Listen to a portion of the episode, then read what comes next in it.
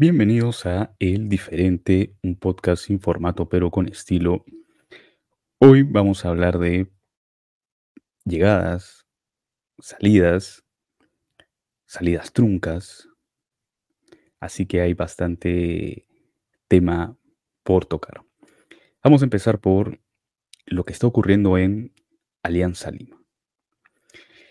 No la viene pasando nada bien a portas de recibir a un nuevo técnico en sus filas, un técnico que conoce al club, que ya ha trabajado ahí, estuvo con Peluso en el 2006 en la obtención del título de ese año,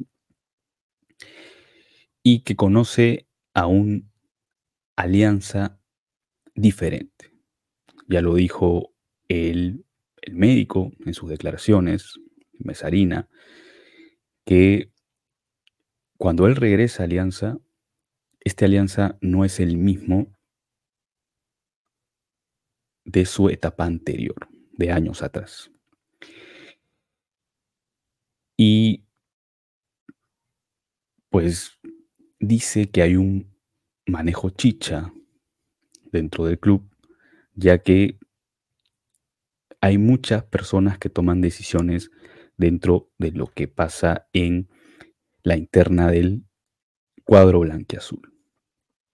No es coincidencia que tras varias salidas, todos se vayan despotricando en contra del club. La bandera se fue diciendo que Alianza obtuvo más de lo que merecía. El Chicho, enojado con la directiva por no darle la oportunidad de despedirse con una conferencia de prensa y por la forma como eh, se gestionó su salida. Es evidente que aquí hay dos partes y no podemos creerle mm, al 100% a una, al 100% a otra. Cada uno tiene su versión y cada uno saca su, línea, saca su, eh, sus conclusiones. Y ahora el médico se va y igual sale a declarar en contra de Bellina por que se siente decepcionado de eh, la decisión que tomaron eh, cuando existe una cabeza, cuando hay diferentes eh, puntos de vista en, dentro de lo que es tomar decisiones con referencia a ciertos temas. Y muchas personas toman decisiones. Es muy complicado, es muy difícil. Es como un dragón de seis cabezas y que tres de ellas quieran hacer una cosa y tres de ellas quieran hacer otra.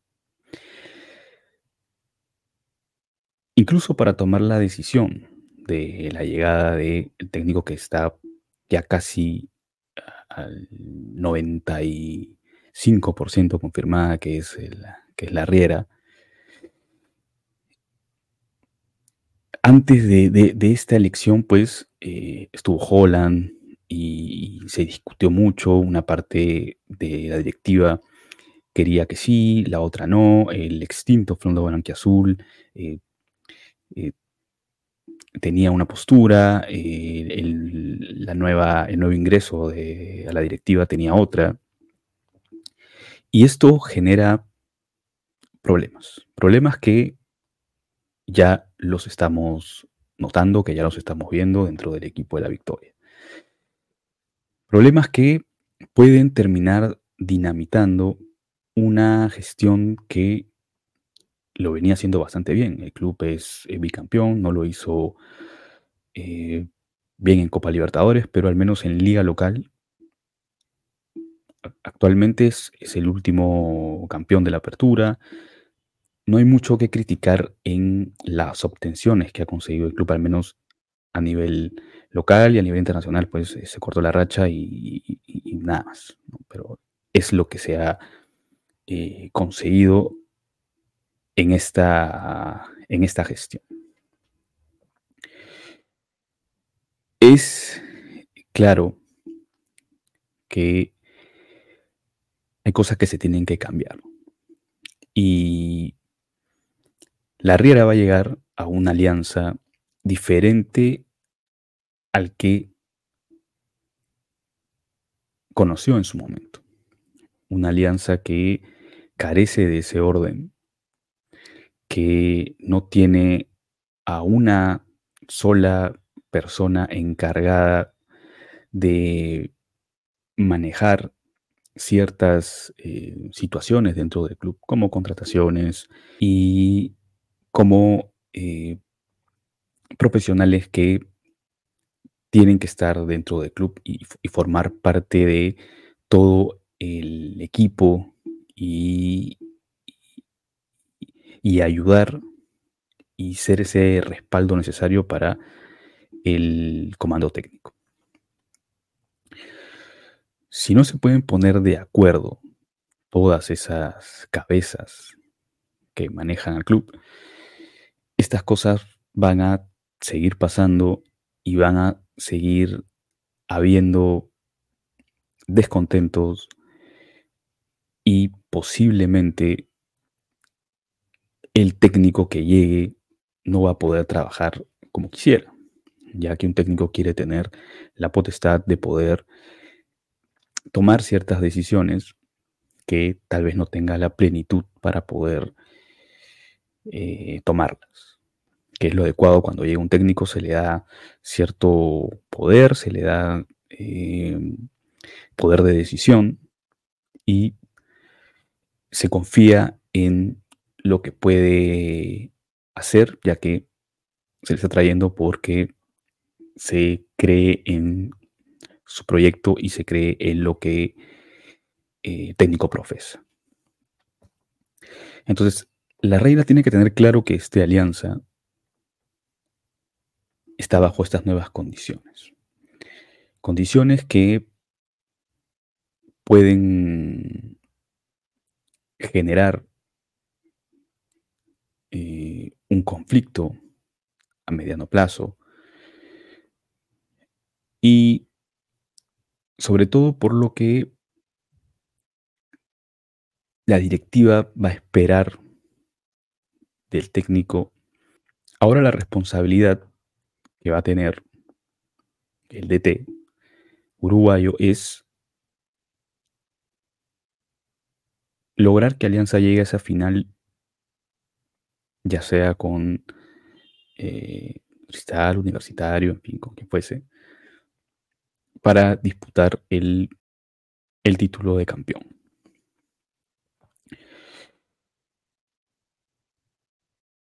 Incluso se le va a exigir, pues no, que consiga eh, que el equipo juegue mm, mejor de lo que lo venía haciendo.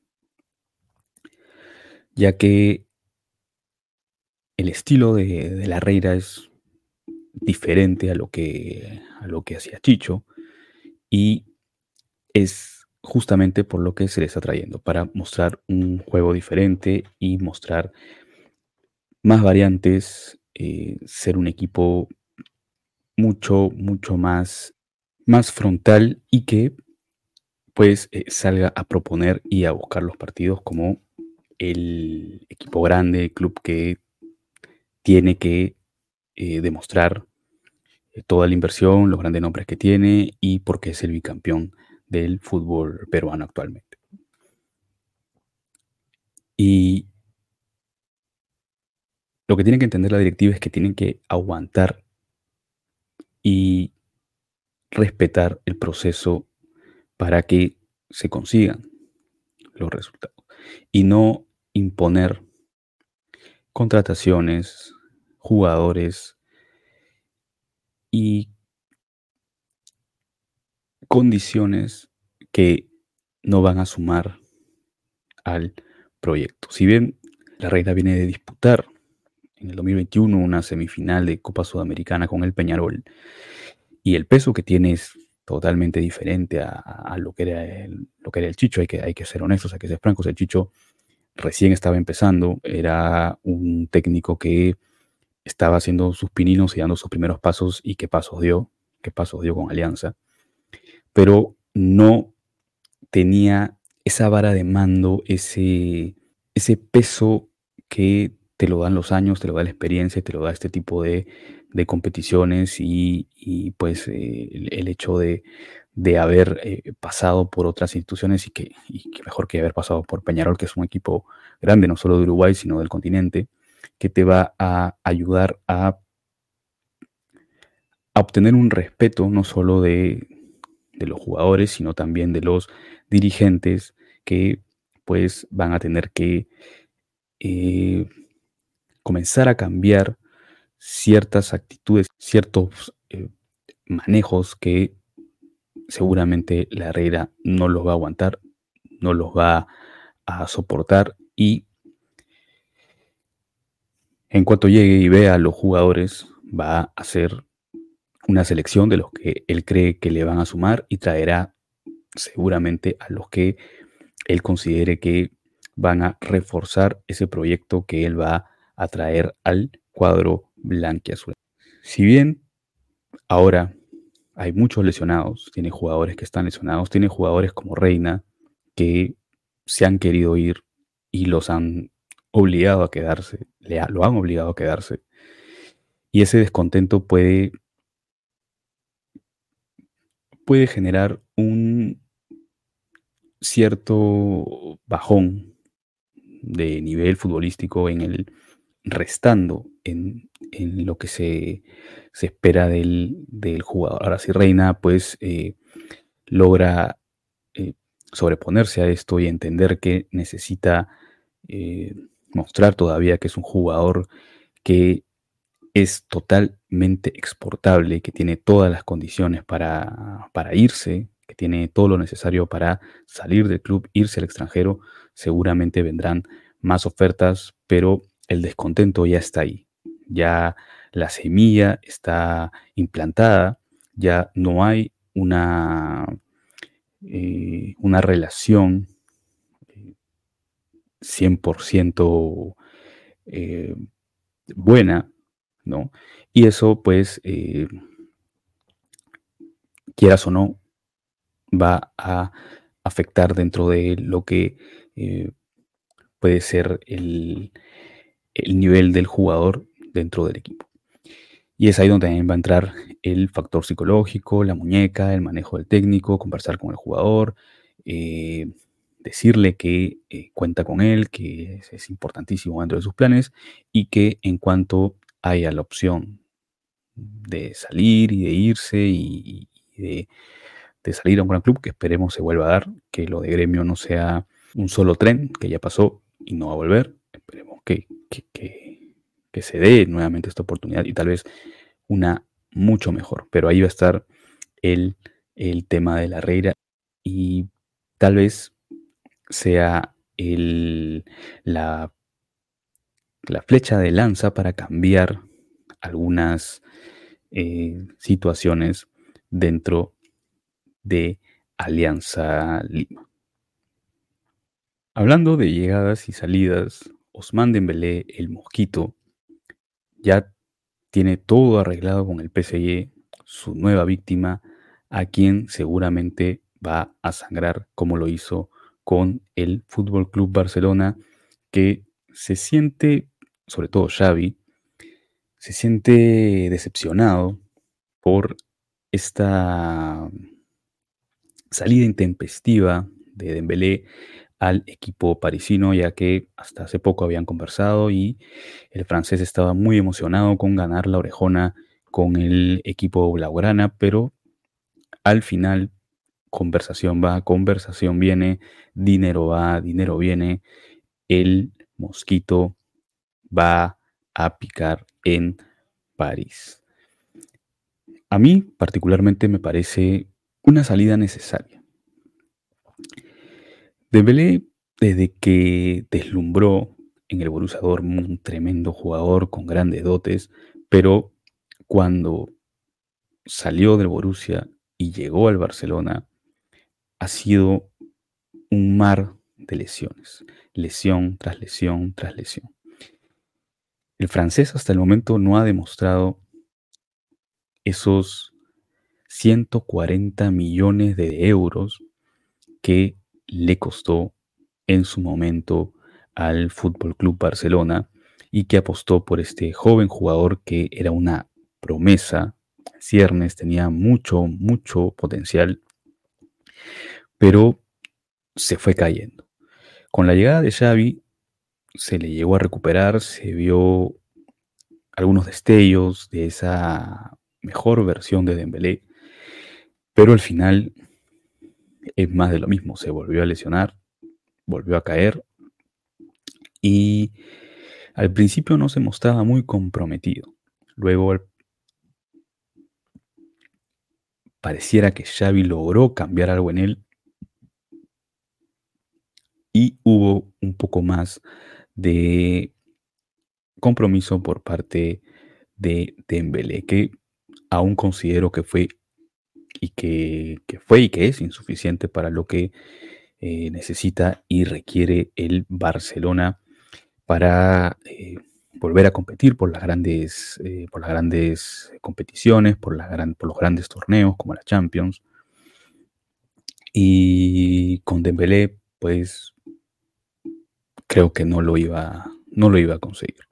Es una salida necesaria. Ahora el París se, se lleva a este jugador que de seguir en la misma línea, de seguir en la misma tónica, pues eh, no sería la mejor contratación, pero el tema es que se lo está llevando por, o se lo llevaría por aproximadamente menos de la mitad de lo que invirtió en su momento. Ocurre que el Mosquito tenía una cláusula con el club Blaugrana, con, el, con los culés, para eh, poder salir por 50 millones y obviamente hay una parte del dinero que va para el club y otra parte que va para el jugador. Aproximadamente el Barcelona nos estaría llevando a Dembélé por unos 25 o 30 millones de, euros, estaría llevando por esta, por esta venta. Y pasada cierta fecha, el jugador iba a valer 100 millones.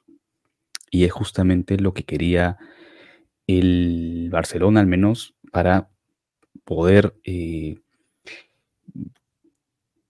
llevarse más dinero de lo que se estaría llevando por la, venta de este jugador. Lo que aduce el jugador, y este tema ya se está judicializando para poder eh, hacer valer, hacer respetar la cláusula, es que el, jugador y el club Paris Saint Germain ya tenían un acuerdo eh, antes de que la cláusula se venciera. Y es por esto que han entrado en una guerra legal tanto el Barcelona como el PSG por la compra de el Mosquito, que se estaría yendo casi casi muy parecido, no, no digo en cuanto a cifras, sino en cuanto a la forma, cómo se fue, de Neymar, de brasileño, que también en una pretemporada en Estados Unidos se eh, se terminó pues eh, enfilando en el equipo parisino y dejó al Barcelona con mucho dinero, pero sin una de sus grandes estrellas.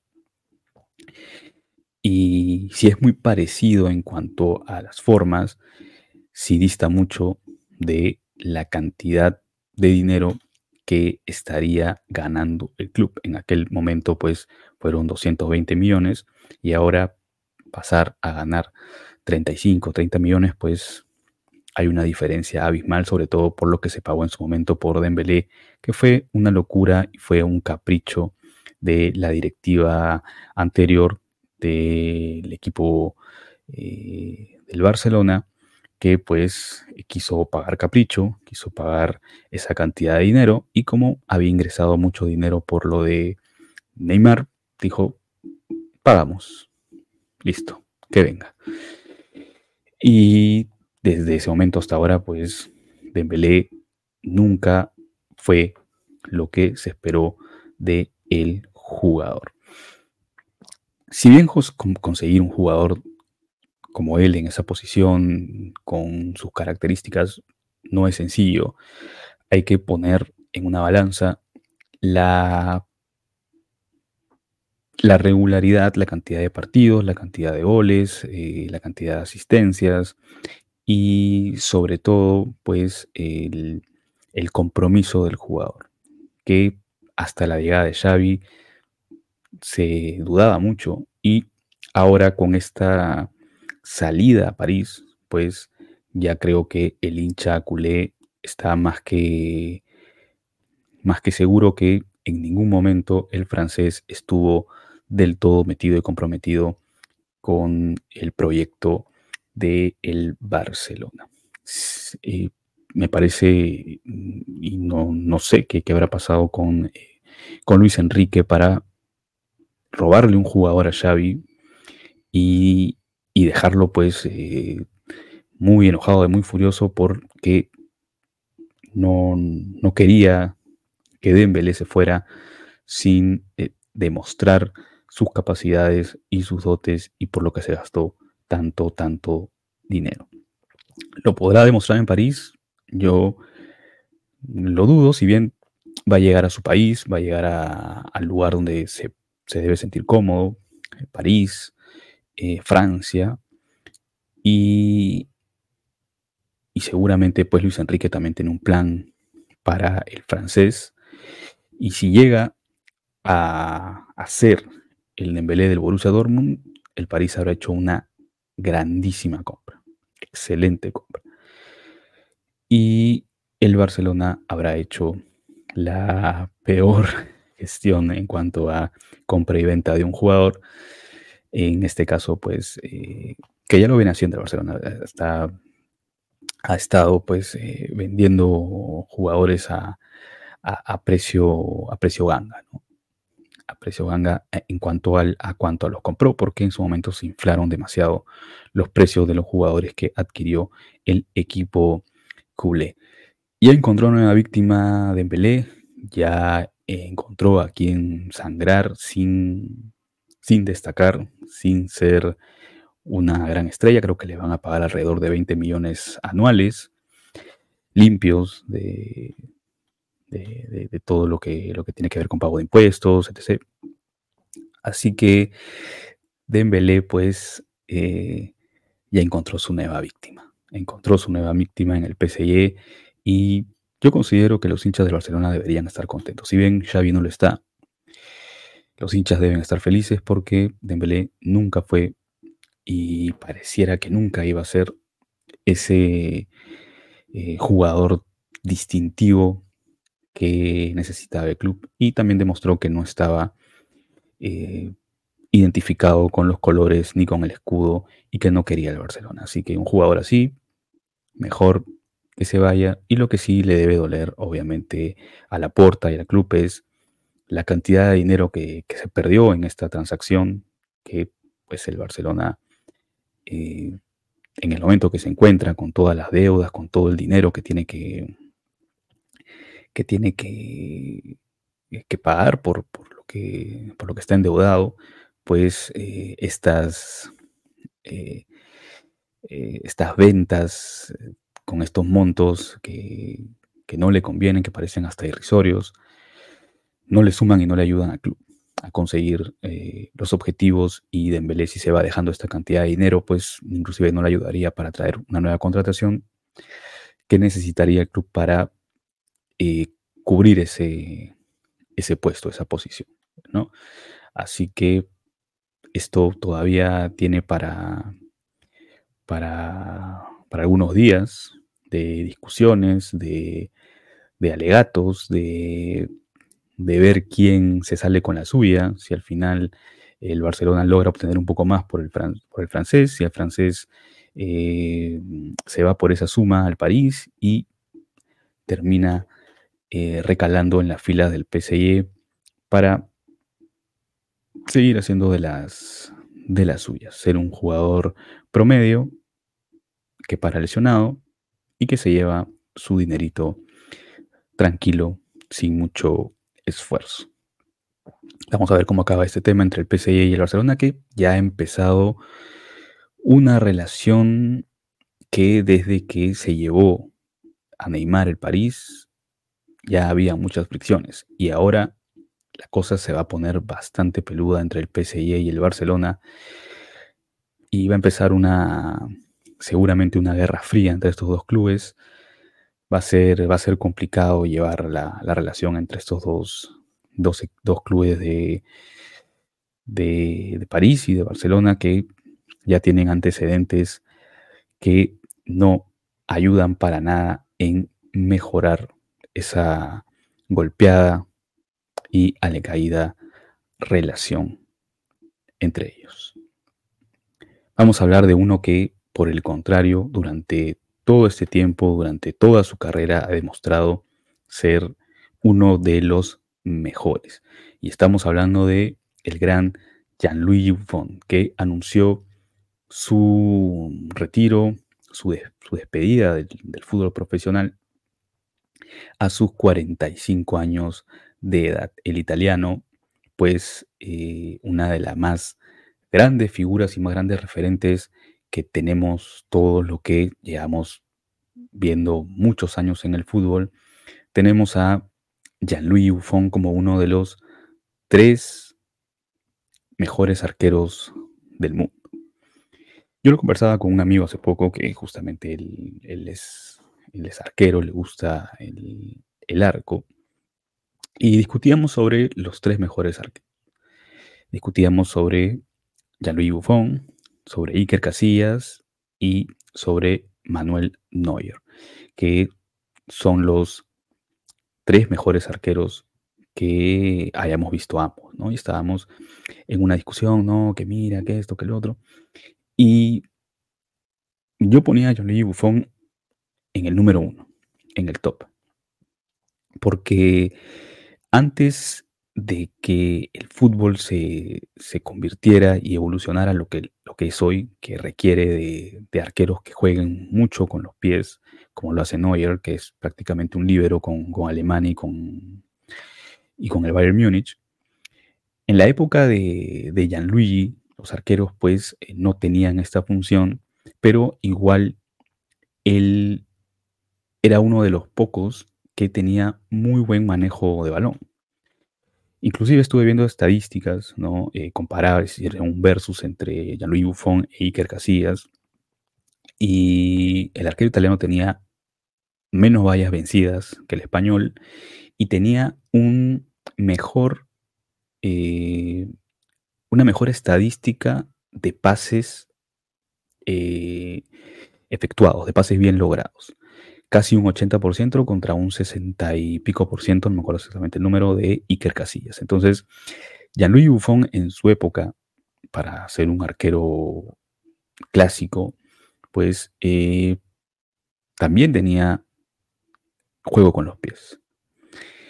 Y además de eso, pues eh, demostró ser un arquero de talla mundial, un portero que eh, defendió al, Parma en sus inicios, luego se fue a, la Juventus, incluso eh, en la Juventus cuando ocurre esto del Calcionópolis y, descienden a la Juve y le quitan sus títulos por, todo este embrollo y problema que ocurrió en, en el calcio, Gianluigi se queda con la Juventus y renuncia a competir. En aquel momento Jean-Louis estaba sonando mucho para, poder competir por el balón de oro.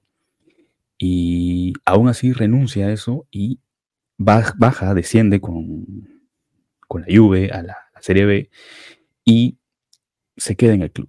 ¿no? Compite y renuncia a, a la obtención de algún eh, título individual que le pudiera sumar a su carrera.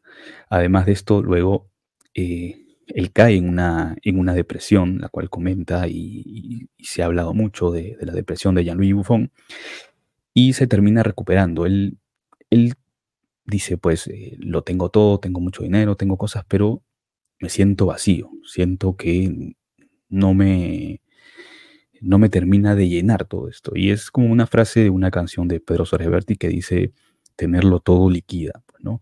Eh, no, tener nada por qué, eh, por qué pelear, por, por qué eh, tener que seguir en la lucha, también te, puede llevar a, este, a este abismo de la depresión. Y lo consigue, consigue salir luego de, de pedirle unos meses al, club para poder recuperarse, entra en un tratamiento psicológico, su familia le ayuda mucho, se termina recuperando y posterior a ello viene la Copa del Mundo del 2006, donde Jean-Louis obtiene el título que todo jugador sueña y ansía desde pequeño, que es la Copa del Mundo. Se consagra campeón con, con su país, con Italia, ganándole en la final a Francia, una recordada final por lo de Materazzi, con eh, con Zidane y una tajada notable del de, eh, arquero italiano al 10 de Francia, 10 y capitán de Francia, Zinedine Zidane, que cabecea y Jean-Louis a mano cambiada pues logra sacar el remate de el, del larguero, del palo de, arriba.